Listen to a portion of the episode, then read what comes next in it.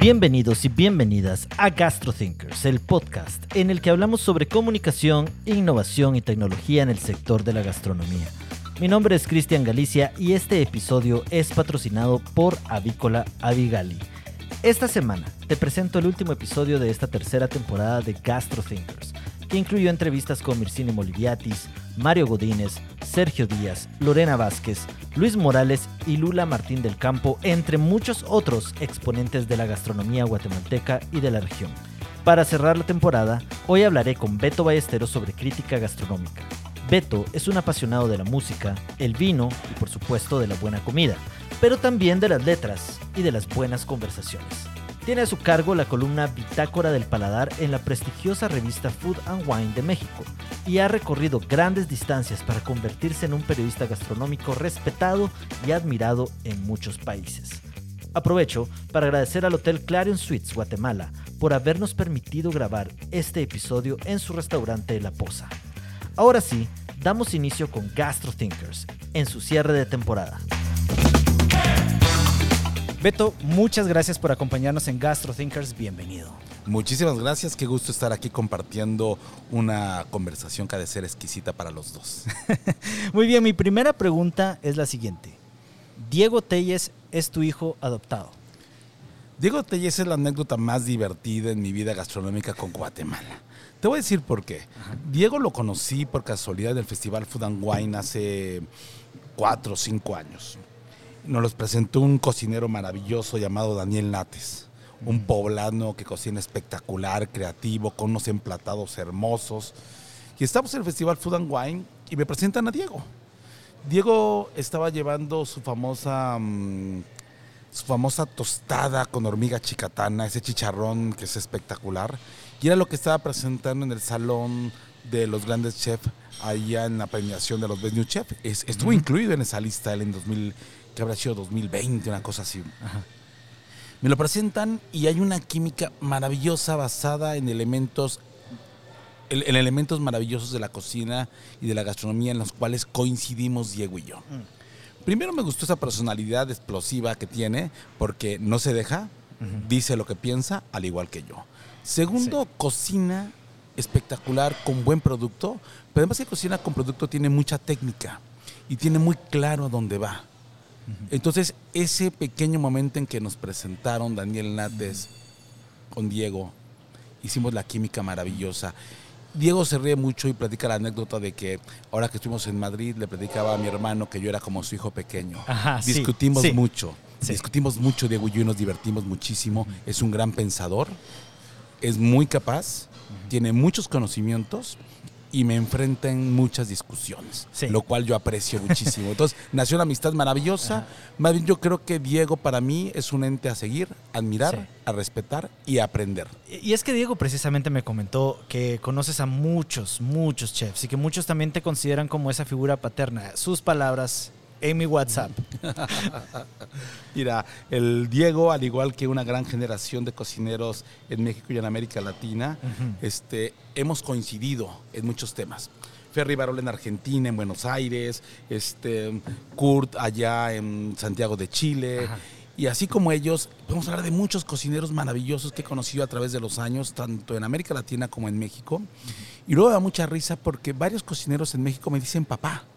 Y me dicen papá porque les jalo las orejas, Ah, ok. les corrijo o les enmendo la plana, como decimos en México, pero también siembro en ellos ideas, inquietudes y generamos pequeños debates donde en ocasiones mm, diferimos, en ocasiones coincidimos, pero siempre me gusta levantar esa pequeña semilla de conocimiento, de inquietud y me gusta ver cómo la expresan.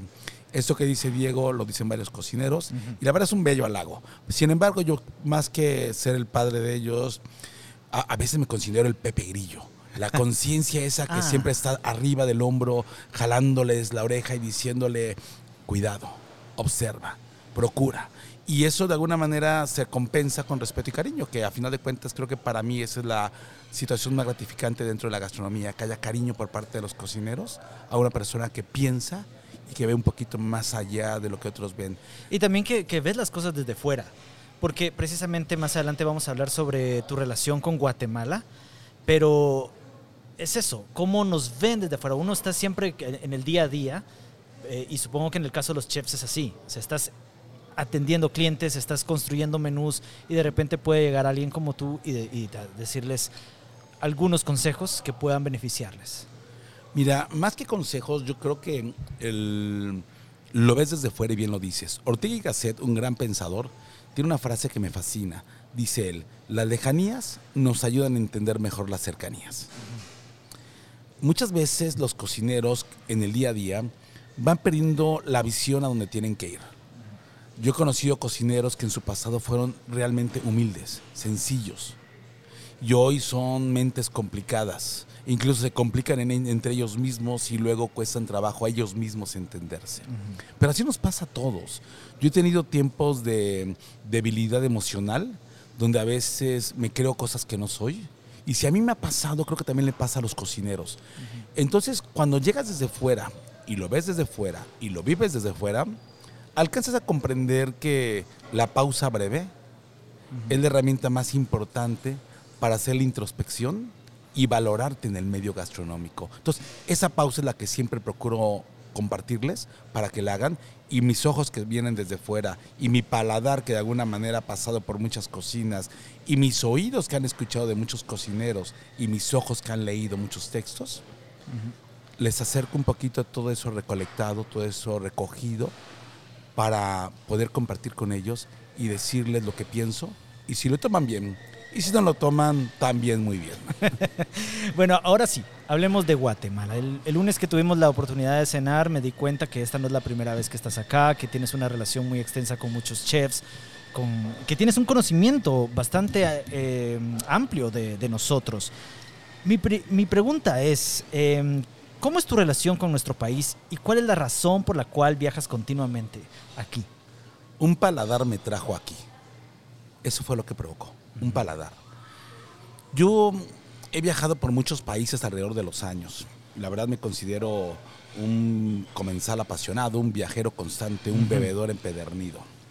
No niego mi cruz de origen porque también mi padre es muy, muy parecido a mí y tengo un hijo que es muy parecido a mí.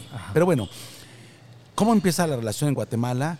Empieza la relación con Guatemala en los últimos años relación con la relación con Diego Telles. Okay. Yo había venido a Guatemala, pero por otras razones, en otras tareas que hacía, en lo que yo, le llamo mi otra vida. Mi otra vida estaba muy ligada a la política, hoy no tengo nada que ver con la política en México. Que muchos tenemos esa otra vida, algo pasado. Así es. Y ahora estamos en esto. Así es, y esa otra vida muchas veces no la platicamos por muchas razones. Yo, mm, cuando me dediqué ya al tema de la gastronomía, este, empecé a darme cuenta que el paladar te hace viajar, pero también te hacen viajar los amigos. Conocí a Diego, Diego me dijo, vente, va a cocinar aquí Daniel Nates, este chef poblano que nos presentó, y me invitó Diego a Guatemala. Llegamos y bueno, qué maravilla, qué maravilla de cocina encontré en Guatemala. Fuimos al mercado, cosa que muchos cocineros guatemaltecos no hacen, y si lo hacen, lo hacen con más cámaras fotográficas que con ganas de ir al mercado. Y fuimos al mercado y me presentó la señora Mela, gran cocinera, en su puesto ahí, todos de pie, conversando con ella, y, empezamos a comer. De nombres no me preguntes tanto porque todavía me falta mucho aprender y no quisiera errar en nombres de platos, pero comimos ahí dos, tres bocadillos con ella y me impresionó la sencillez de su cocina y la cercanía de su cocina con mi México. Después de ahí fuimos con Rosita Pú, que es una gran cocinera, muy interesante lo que ella hace. Después, obviamente. Es un pequeño lugarcito, ah, bien chiquito, pero muy interesante también. Demasiado chiquito, pero muy buena cocina. Y mira lo que es la vida a Mircini Molobatis, yo tengo muchos años de conocerla y nos veíamos en festivales, en encuentros, siempre con esa energía, ese diálogo maravilloso entre dos amigos, pero no había tenido la oportunidad de probar la cocina de Mircini. Bueno, sí la había probado en algunas cenas en las que ella participaba en eventos latinoamericanos, pero llegando aquí, Diego me volvió a acercar con ella y bueno, volverla a ver, volver a respirar su magia, su fuerza, su intensidad y su conocimiento y hacer de eso una gran experiencia, bueno, me hice de los dos mejores cómplices para descubrir Guatemala. Tiempo después, Mircini y Diego me fueron acercando a más cocineros y no me acercaban con ellos con el interés de ir a hacer el Pepe Grillo ni tampoco de hacer negocio, nada, solamente para comer, para comer. Y así conocí a Mario Godínez. Sí. Qué personaje, Mario. O sea, me encanta como es. Es tan auténtico. Es tan auténtico, pero aparte es un hombre difícil de abrazar. Y digo difícil de abrazar porque yo soy mucho de afectos, yo soy mucho de contacto. Entonces siempre que presentan a un cocinero, yo siento que es muy cercano a mí. Ajá. Y Mario te saluda de abrazo, pero aún con cierta timidez. A diferencia de Peter Meng, que con su seriedad que a veces suele tener, es un personaje bien agradable. Incluso cuando he ido a México, Peter Meng, nos hemos sentado, conversado, hemos comido, reído, platicado, bebido. Y así empiezan a, a presentarme a diferentes cocineros. Y voy conociendo a cocineros de todos colores y sabores. Este, estuvimos en Sublime la primera vez que llegué. La verdad me recibieron con las manos abiertas. Tuvimos una muy buena plática el chino y yo. Pero así como ellos, fui, fui conociendo más gente. Fuimos yendo a más restaurantes. Y por alguna razón Diego me invitaba cada vez que invitaba a un cocinero a preparar platos aquí. Yo, yo escribo en México en Food and Wine, tengo una pequeña columna ahí. Y este, entonces yo empezaba a reportar esos viajes en Food and Wine, anteriormente también lo hacía en Gastrolab del Heraldo, y me encantaba ver cómo la gente, cuando les escribía algo de Guatemala, la gente volteaba a verlo con mucha emoción. Es decir, es una cocina que despierta emociones. Sí. Ya hay cocineros que despiertan pasiones, hay cocineras que realme- realmente inquietan a uno con lo que hacen, y creo que Guatemala, Guatemala es una gran ventana de conocimiento gastronómico. Tan solo ver los capítulos de medicina en la televisión o escucharla hablar, ver los platos de Diego y entender el significado, ver lo que pasa en el mercado, ver lo que pasa en Antigua, ver lo que pasa con Don Max, ese viejo maravilloso al que me llevó Diego a conocer, que hace la sal negra. O sea, hay mucho que conocer. Así conocí a Marcos, otro chef que está allá en, en Villa Boquem, y así fui conociendo más gente. Y créeme, cada vez que regreso a Guatemala conozco más gente, me enamoro más de Guatemala, pero entiendo una cosa que creo que los guatemaltecos tienen que aprender y entender. La apuesta por nosotros mismos. Sí. Yo cuando llego aquí y platicas en privado con todos los cocineros, todo el mundo te habla maravillas de la cocina guatemalteca y de su orgullo.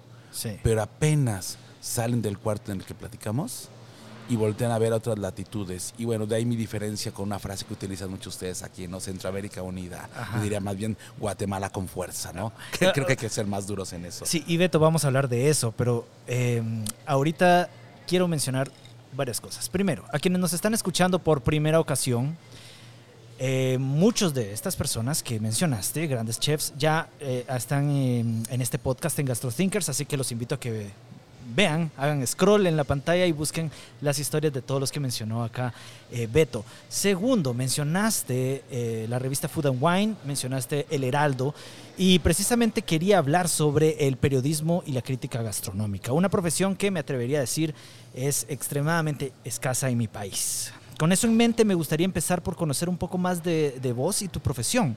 ¿Cómo te iniciaste en el mundo de la crítica y el periodismo gastronómico? Siempre digo, y creo que ya es la palabra que más utilizo, todos somos críticos gastronómicos. Había un programa de televisión en el que mm, participaba en Grupo Imagen y, y me hicieron una entrevista que salió al aire y que de alguna manera con eso anunciaban el programa. Y yo decía, es que todos somos críticos gastronómicos. ¿Por qué? Porque al momento que llega un plato, lo primero que haces es decir, ¿me gustó o no me gustó cuando lo viste? Sí. Y cuando lo probaste, siempre decimos, ah, ¿está bueno o no? Le falta sal, le falta un toque de... Entonces, todos en la mesa nos volvemos críticos gastronómicos.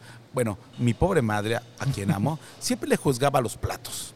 Es más, tengo unas tías que cocinan muy rico y otras tías que cocinan muy mal y siempre le jugaba los platos. Entonces, todos acabamos siendo críticos gastronómicos en todos nuestros momentos de vida. Pero bueno, una cosa es el crítico de mesa, yo le llamo el crítico de capilla, Ajá. que no se atreve a salir de su pequeña de su pequeño recinto a decir más cosas y cuando lo hace una de dos o se equivoca por hablar en voz alta y con desconocimiento o acierta y hace algo que ayude a la gastronomía. Y en este caso yo como comensal apasionado con tantos años de platos devorados me empecé a dar cuenta que muchas letras que habitan en América Latina son tibias son quizá demasiado complacientes. Mucha gente escribe para complacer al que le invita a la comida. No escribe para señalar lo que está ocurriendo en sus platos. Y a raíz de eso me empecé a dar cuenta de que hacía falta señalar y observar todo eso. Yo tengo la fortuna de que de conocer mucha gente maravillosa del medio gastronómico desde hace muchos años, entre ellos a Javi Antoja. Javi Antoja es un editor de una revista, creo la más importante del mundo, llamada Apicius, del editorial Montagut Editores. Cuando conozco a Javi Antoja, él me encarga un primer artículo para escribir sobre Jorge Vallejo, uno de los chefs que más admiro de México. Y me pide que escriba un artículo para él. Bueno, de él, no para él, de él. Entonces yo había ido a comer con Jorge cuando abrió el restaurante, creo que fui el comensal que más veces visitó Quintonil el primer año que abrieron. Alejandra y él de seguro esto lo confirmarán en cualquier momento. Y ese año que comí muchísimas veces en Quintonil, entendí la esencia de lo que hacen ellos. Entonces cuando Javi Antoja me pide ese primer artículo, hago una narrativa. Y en la narrativa voy contando un cuento un cuento que nace desde la cocina de mi tía Maricha, de su arroz y cómo cocina, y lo voy aterrizando hasta hablar de Quintonel y sus platos. Ahí me doy cuenta que la narrativa descriptiva, detallada y concisa, ayuda mucho a que la gente entienda qué es lo que pasa en un restaurante y qué pasa con los protagonistas del restaurante, porque no nada más es el plato. Hay individuos que generan el plato, hombres o mujeres, y esos individuos que generan los platos tienen una historia. Y contar historias es a lo que me gusta hacer. Entonces cuentas la historia desde la persona, trasladándote hacia el plato, hacia las emociones y observas lo que pasa en el entorno. Y es cuando puedes en un texto señalar los aciertos y desaciertos de acuerdo a tu óptica, de acuerdo a tu punto de vista, y lo plasmas con responsabilidad en un texto. Ese primer texto de Apicius la verdad me abrió la mente. Yo anteriormente escribía sobre temas de corte político, escribía sobre, incluso en una revista escribía de crítica de cine y de arte. Este, desde que estaba muy pequeño me ha gustado escribir, leo mucho, me apasiona mucho la lectura y tuve una revista en la universidad llamada Pausa Breve, un bello recorrido poético y literario. Y al paso de los años me, me fui decantando para describir lo que yo veía en un plato lo que pasaba en el restaurante. Entonces empiezo con Apicius, paso por Animal Gourmet y de repente empiezo a darme cuenta que mis letras son buscadas, son comentadas. Incluso Sergio Asensio, un gran chef del sur de México, ahora que lo vi hace poco en Guadalajara, él está en Cancún y lo vimos en Guadalajara en una cena, citó dos frases de dos textos míos y me lo dijo, Beto, es que estas frases de tus textos me encantan y las dijo él de memoria. Bueno, eso pasa cuando la letra genera una emoción y puede provocar ese estancamiento en el corazón para que la, en la memoria viva todo el tiempo. Me pasó con Sergio ese y me emociona mucho. Pero bueno, el, ¿cómo llegué a esto? Comiendo. ¿Cómo llegué a esto? Inquieto. Pero algo que pasa en América Latina es que no hay quien escriba mm. Para criticar o para señalar. No hay quien escriba para pensar, no hay quien escriba para reflexionar. Si te fijas, la mayoría de los artículos que hay, y aquí en Guatemala hay letras que son muy complacientes, escriben de todo está bien, todo es correcto, eres el mejor, lo hiciste muy bien. Y yo creo que falta el Pepe Grillo de, este, de las letras aquí en Guatemala. Falta alguien que ponga la el cuestionamiento de lo que está pasando.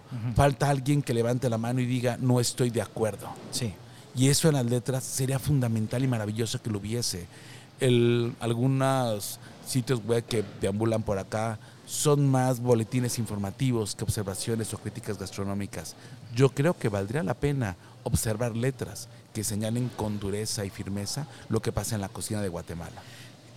Beto, en ese sentido, sé que te gusta la música, revisando tu Instagram me di cuenta que compartimos una afición por coleccionar discos y por la música, eh, por la música de Iván Ferreiro, de Love of Lesbian, de Pearl Jam. Y digo todo esto solo para poder decir la frase fast forward a 2023. en un, y precisamente esa era mi pregunta. En un mundo de redes sociales, de foodies, de influencers, ¿cómo ha cambiado tu profesión tomando en cuenta que continúas escribiendo para revistas y blogs cuando los lectores también son cada vez más escasos? Mira, procuro con historias cortas expresar sentimientos largos. Mm. Hay un libro maravilloso de Iván Ferreiro, ahorita que lo mencionabas, Ajá. de una editorial allá en España. Yo cuando hice radio en España me di cuenta que había a mi lado una mujer llamada Arancha Sánchez, una escritora maravillosa, escribió un libro de Iván Ferreiro. E Iván Ferreiro en uno de los capítulos menciona el proceso fuerte de su separación. Y en esas letras te explica por qué se había separado y esa historia que él narra se convierte en una canción. Y es una de las canciones que más me gustan. Entonces, cuando lees el libro y entiendes eso, te das cuenta que va muy de la mano la música, la literatura, las letras en general, con lo que pasa en la gastronomía. Entonces, las narrativas te ayudan a entender mejor lo que está pasando en la gastronomía. Y yo creo que en esta parte la música ha sido mi compañero para escribir, para pensar, para reflexionar. Incluso, no lo niego, en ocasiones, cuando estoy escuchando una canción muchas veces, se me pega alguna frase. Tengo que borrarla después porque no me gustaría caer en algunos errores como en los que cayó Bumburi, que escribía sus canciones basándose en algunos poemas de algunos este, poetas del siglo pasado. Pero procuro mucho escuchar música, leer y escribir para poder hacer los textos más digeribles, textos cortos. Mis historias en Instagram, si las llegan a revisar, son fotos sencillas. Casi la mayoría de mis historias, no los posts, las historias tienen música. Utilizo mucho la música de Fito Páez. Ok. Me gusta mucho la instrumentación de Fito Páez. Sí. Utilizo mucho Lobo Lesbian. Tiene del álbum El Volcán. Ajá. Este tiene unas cosas preciosas. Me gusta mucho utilizar canciones de Iván Ferreiro. Utilizo mucha música donde el inicio te da cierta paz. No compito con las redes sociales, aunque las amigas de mi hija dicen, tu papá es el influencer. No, no soy influencer, Sí. no puedo ser influencer. Yo creo que, y vamos, cuesta trabajo hacer esta aseveración y sí que algunos me van a aventar piedras, pero no puede ser influencer alguien que sabe leer y escribir. El influencer muchas veces goza de mucho desconocimiento y dice las cosas conforme se emociona, no conforme estudia.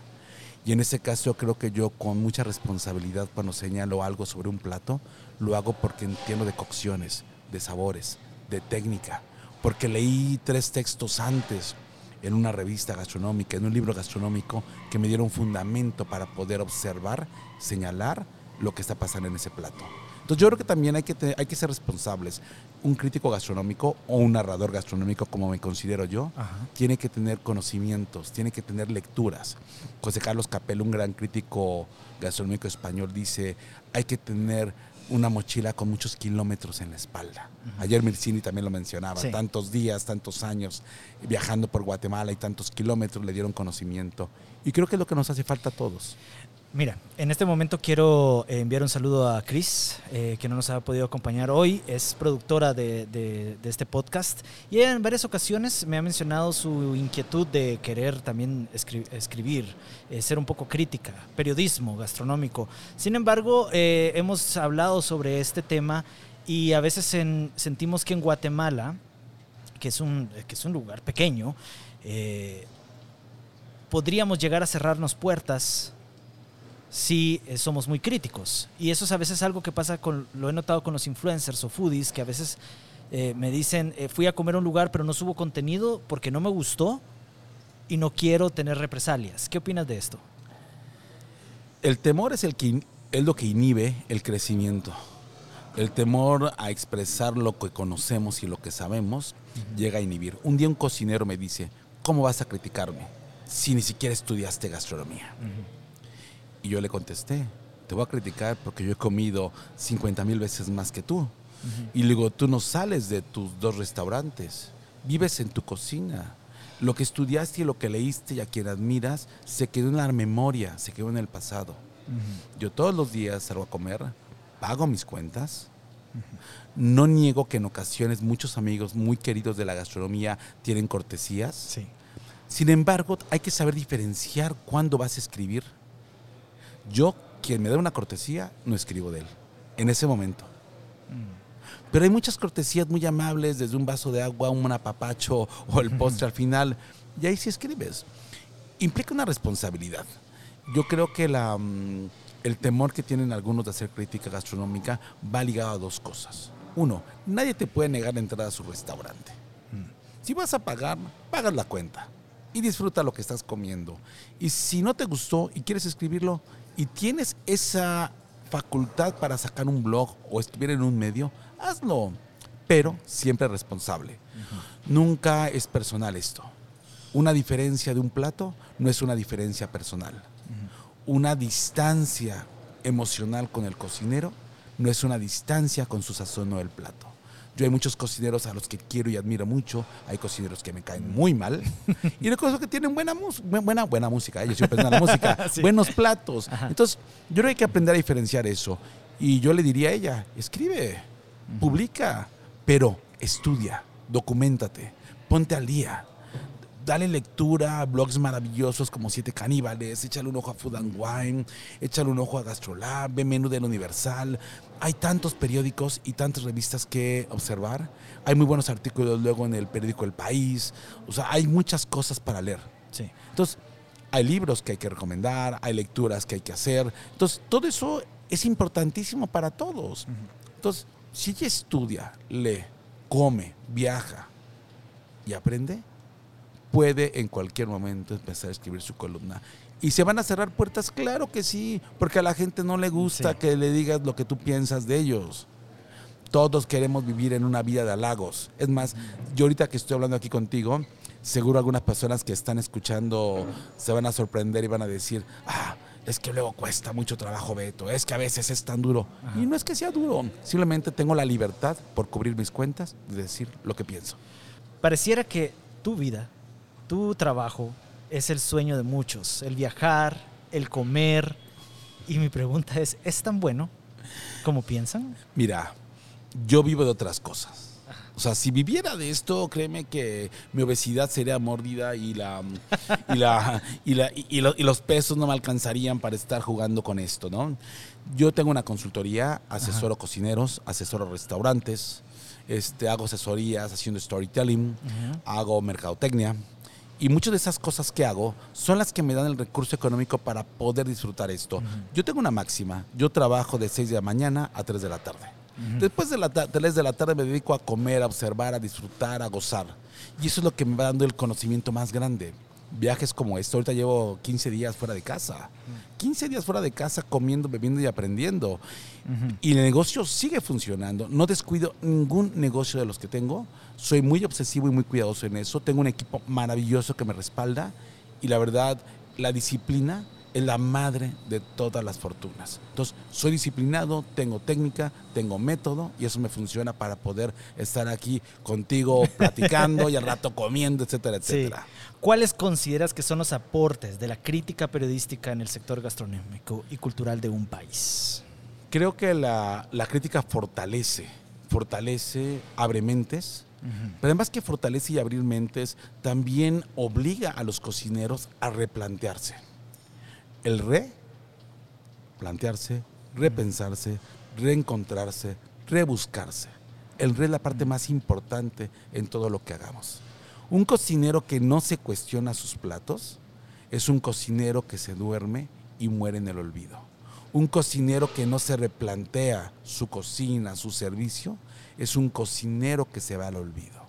¿Cuántos cocineros maravillosos hemos visto hacer el mismo plato durante más de 15 años? Y aún piensan que son gloriosos.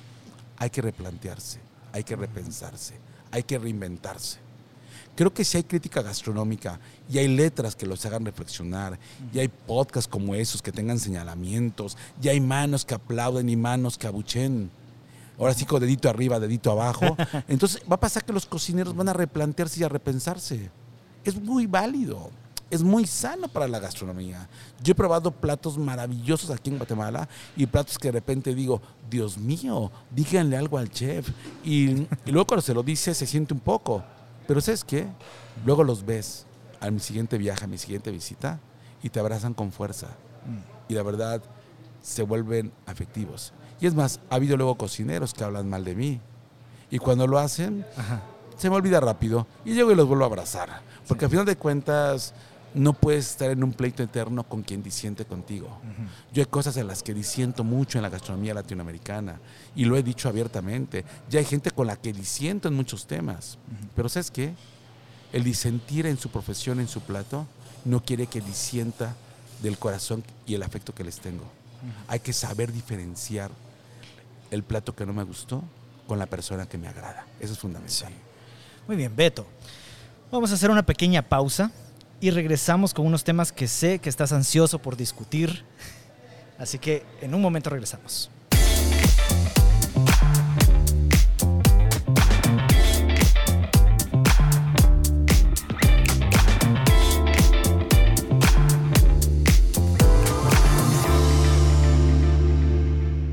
En el mundo moderno, es difícil encontrar productos que conserven el sabor auténtico y la calidad de antaño.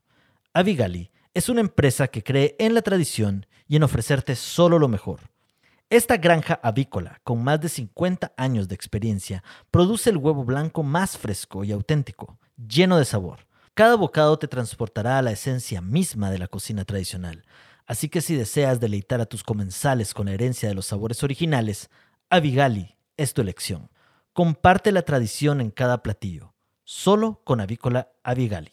Para más información, comunícate al 2474 6154. Avícola Avigali, 100% fresco, 100% nacional.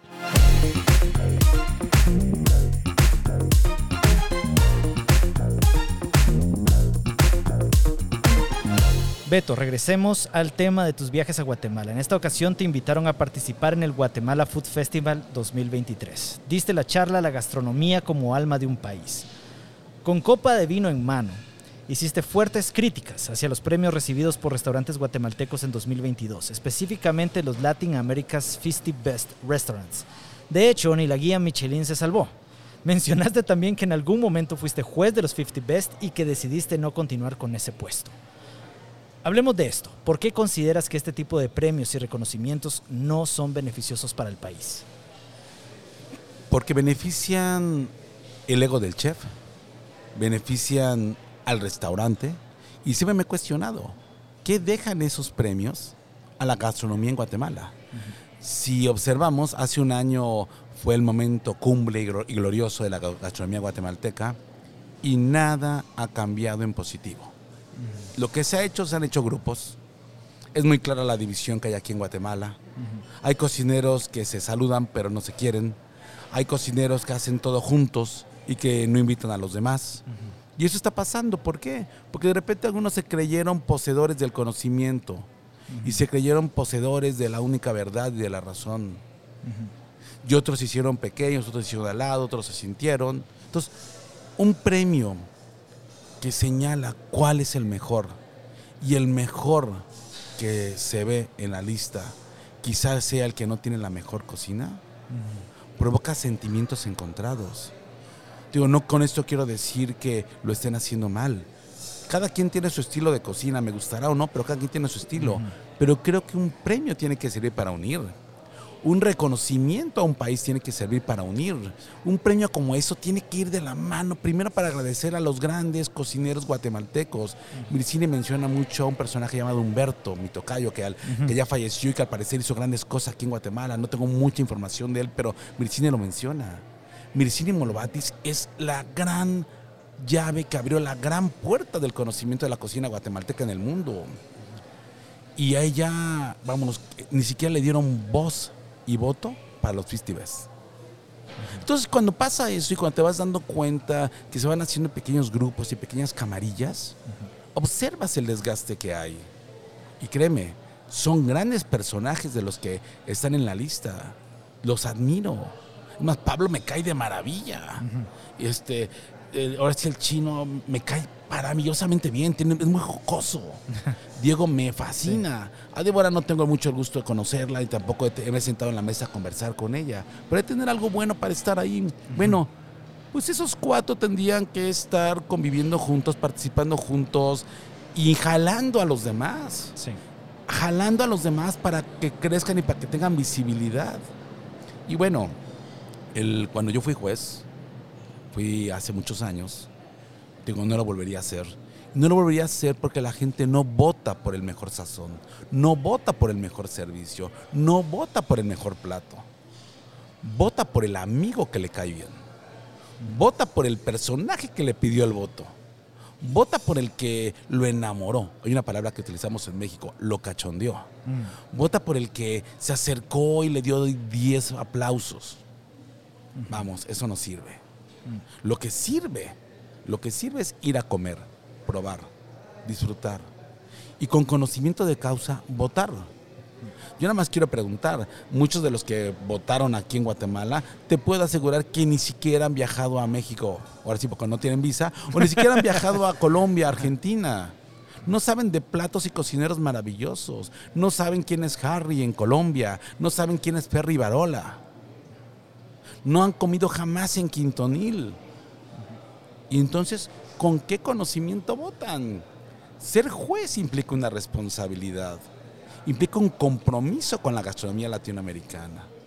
Entonces yo creo que más allá de decir que si son buenos o son malos los cuatro que están aquí en esta maravillosa lista, para algunos, en Guatemala, yo creo que lo que tenemos que voltear a ver es que si queremos nosotros que la gastronomía guatemalteca crezca y tenga mayor exposición, tenemos que estar más involucrados en congresos como en el que estuvimos ahorita y el que al ratito va a regresar. Sí. Y tenemos que estar pendientes ahí, participar, exponer, compartir, difundir. Eh, recuerdo al final de tu charla mostraste una mesa. Y para mí eh, es el símbolo indiscutible del momento más importante en la vida culinaria, el compartir. Con esto hiciste alusión que si no estamos unidos, precisamente, si no compartimos, no saldremos adelante. Así es, una mesa nos une, una mesa nos mantiene sentados para muchas cosas. Tú y yo estamos en una mesa conversando, sí. en una mesa pediste matrimonio, en una mesa arreglaste un negocio, en una mesa tuviste una discusión acalorada donde, donde mandoteaste la mesa, en una mesa tuviste la mejor comida, en una mesa reflexionaste con tus amigos de algo. Todo ocurre en una mesa. Si Guatemala quiere crecer y quiere estar unida, tiene que estar en torno a una mesa. Y esa mesa nos ayuda a expiar culpas, a confesar momentos, pero también nos ayuda a unir paladares y los paladares que están unidos generan emociones y las emociones generan alegrías y las alegrías generan grandes momentos. Creo que la mesa los debe de unir a todos. Hay mucha magia en la gastronomía guatemalteca. Hay grandes personajes y grandes mujeres. Hay que estar unidos en una mesa para crecer. Ahora sí es momento de regresar a Centroamérica Unida y que me des tu opinión al respecto. Cuando sacan ese hashtag, se les olvida algo. Guatemala es Guatemala. México es México. El Salvador es El Salvador. ¿Por qué sacar un hashtag de Guatemala, este, Centroamérica Unida y promocionarse así y hacer cenas así? ¿No sería más padrísimo, no sería padrísimo, qué frase la mía, no sería más eh, importante y espectacular que Guatemala empiece a apostar por sí misma? Que Guatemala, con la magia que tiene de productos de gastronomía, empiece a creerse lo que es y empiece a buscarse ella misma un futuro, ya que tiene un gran pasado y un gran presente, empiece a buscarse un futuro para crecer. Creo que es algo que tenemos que empezar a buscar todos y tenemos que empezar a procurar que eso ocurra. Yo por eso creo que ese eslogan de eh, Centroamérica Unida es como si habláramos de este, América Latina Unida, o, sea, ok, el sueño bolivariano transmitido a Centroamérica. Vamos, apuesten por ustedes mismos, tienen una gran cocina, tienen grandes referentes, tienen grandes cocineros. Creo que deben de dejar de pensar en colectivo centroamericano y empezar a pensar como país con la fortaleza que tienen. Beto, nos acaban de encender la, la fuente, la cascada de este restaurante que se llama La Poza en el Clarence Suites de Guatemala, que nos abrió las puertas, pero eh, también nos hizo un tiempo para que pudiéramos grabar esto y se nos alargó. Sin embargo, ese es el, el sonido que están escuchando. Te voy a pedir solo eh, para las últimas preguntas que te acerques un poco más al micrófono. Claro. Otra cosa que mencionaste ayer fue que elaboraste un documento llamado Guía de Política Pública Gastronómica. Así es. ¿En qué consiste y qué podemos aprender de él? Es un documento que es un poquito extenso. Yo en, mis, actividades de, de consultor asesoré al gobierno de Nuevo León en México en, una, en un corto periodo y siempre he tenido la inquietud de generar acciones de política pública donde no solamente involucre a los cocineros, sino involucre temas fiscales, temas legales, temas constitucionales, etcétera, etcétera. En esa pequeña guía que elaboré hace algunos años, y que compartí con el gobierno de Nuevo León, que compartí en su momento con el ayuntamiento de Querétaro y con otros lugares, lo que estaba buscando y lo que estoy buscando es que voltemos a ver que el crecimiento gastronómico de un país tiene que tener un andamiaje jurídico y fiscal para que el país pueda exponerlo de mejor manera su gastronomía. No podemos hablar de gastronomía si no estamos protegiendo los cultivos y los productos endémicos. No podemos hablar de gastronomía si de, repente desaparecen maíces o, especies de frijoles en nuestro país. Entonces, hay que hacer un trabajo colectivo para todo eso. Y en eso consiste ese documento. Hablar de acciones de gobierno vinculadas con la gastronomía para procurar enaltecer y fortalecer la gastronomía. Es decir, si tú abrir un restaurante implica para ti muchísimos trámites fiscales, permisos y demás, no lo vas a abrir. Y si lo abres, lo vas a abrir de manera ilegal con una serie de vicios. Si no protegemos nosotros los productos endémicos, vamos a acabar consumiendo cosas que nos van a hacer daño y que van a alterar nuestra alimentación y nuestro modo de vida. Yo creo que tiene que haber una, una labor jurídica, fiscal, gubernamental e inteligente para todo esto, donde quien lleva la mano es el cocinero quien facilita la carretera para transitar hacia el destino es la institución, es decir, el gobierno. Y tanto gobierno como se puede y tanta institución como sea necesaria para poder hacer que esto funcione. Creo que de alguna manera se documenta en algún momento, en un futuro espero llegar y presentarlo acá, porque creo que son documentitos que nacen del conocimiento adquirido y del kilometraje recorrido. Sin embargo, solo que pase el helicóptero. Me fascina todo esto. Sin embargo, el lunes, el lunes que mencionaste em, en la cena, que, el, el, gobierno tampoco tiene que meterse necesariamente a, Así es. a promover. Así es, el gobierno ayuda a publicitar, ah. el gobierno ayuda a manifestar, el gobierno te, insisto, te da los instrumentos para que la carretera sea eficaz. Pero el gobierno no va a cocinar, el gobierno no va a preparar el plato, el gobierno te tiene que dar los instrumentos para que la cosecha llegue en tiempo a tu mesa. El gobierno tiene que ayudarte con los incentivos fiscales para que contrates y capacites mejor a los meseros. El gobierno tiene que ayudarte en esa parte. La responsabilidad de cocinar, preparar los menús, capacitar a tu personal y ofrecerle el servicio es tuya. Pero ¿qué pasaría si el gobierno nos ayuda con mecanismos y métodos para incentivar la educación de los chicos de sala, de los chicos y las chicas de sala. ¿Qué pasaría si el gobierno nos da los apoyos para tener recursos para la investigación gastronómica del país? Creo que ahí sería algo maravilloso y sería una buena aportación. Y cocinero a tu cocina y político a tu política, ¿no? Muy bien. ¿Qué lecciones podemos aprender en Guatemala de México? Yo creo que ninguna. Cada país es diferente, cada país tiene su propio entorno. Guatemala no es México, como Guatemala no es Centroamérica. Y sí lo son en términos geográficos, pero cada país, país tiene su propia historia. La maravillosa voz de Medicina Molobatis me suena en este momento otra vez en la cabeza, recordando todo el conocimiento adquirido que tienen. Tienen mucha historia, tienen mucha raíz, tienen mucha tradición, tienen mucho conocimiento, tienen muchos platos, tienen mucha inteligencia, tienen mucha pasión, tienen muchas manos que cocinan. Yo creo que lo que debe de hacer Guatemala es voltearse a ver a sí mismo, apostar por ustedes mismos y entonces cuando ocurra eso, la gastronomía va a florecer y va a ser más exitosa. Y es más, no hay premio, no hay premio que alcance a cubrir el paraguas de la satisfacción de un plato bien cocinado. Hay que cocinar rico, hay que comunicarlo rico, hay que hacer lo que estás haciendo. Pensamiento gastronómico con miras a la exposición para que la gente que está desde fuera pueda observar, hacerse un criterio y exigir más en la mesa. Por último, Beto, el primer día del festival donde ambos tuvimos charlas eh, tuvo muy poca convocatoria.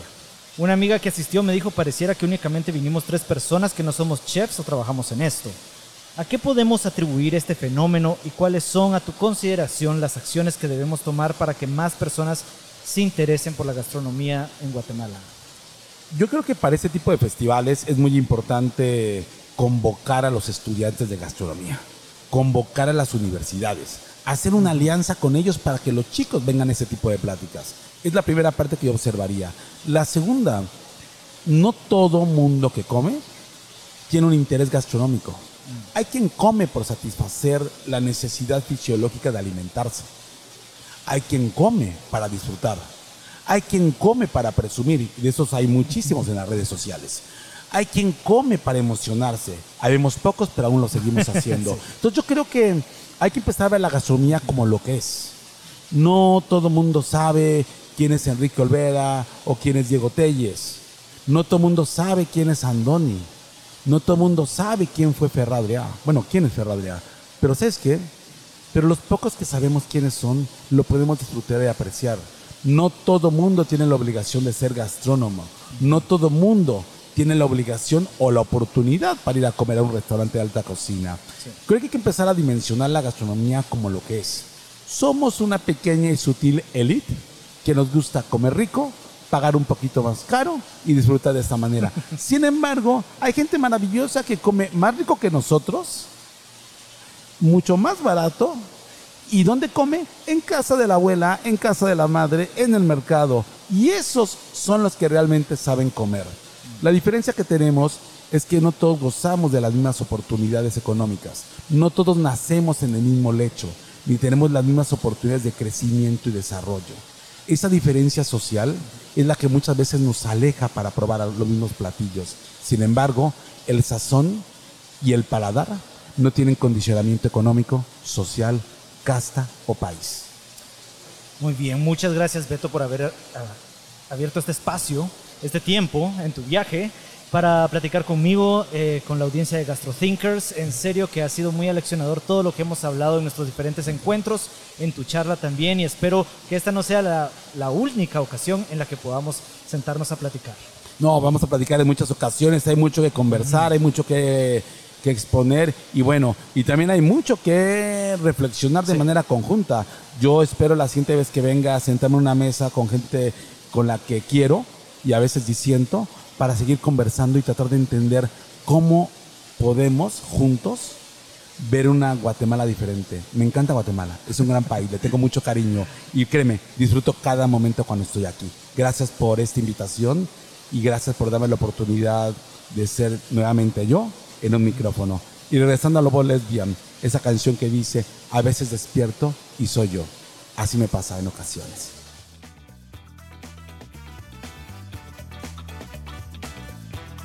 GastroThinkers es patrocinado por Avícola Vigali.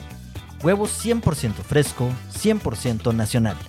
Este episodio fue grabado en el restaurante La Poza, ubicado en el Hotel Clarion Suites, en la zona 10 de la ciudad de Guatemala. Contó con la participación de Beto Ballesteros, bajo la producción de Cristian Galicia y Chris Reyes. Síguenos en Instagram como GastroThinkers.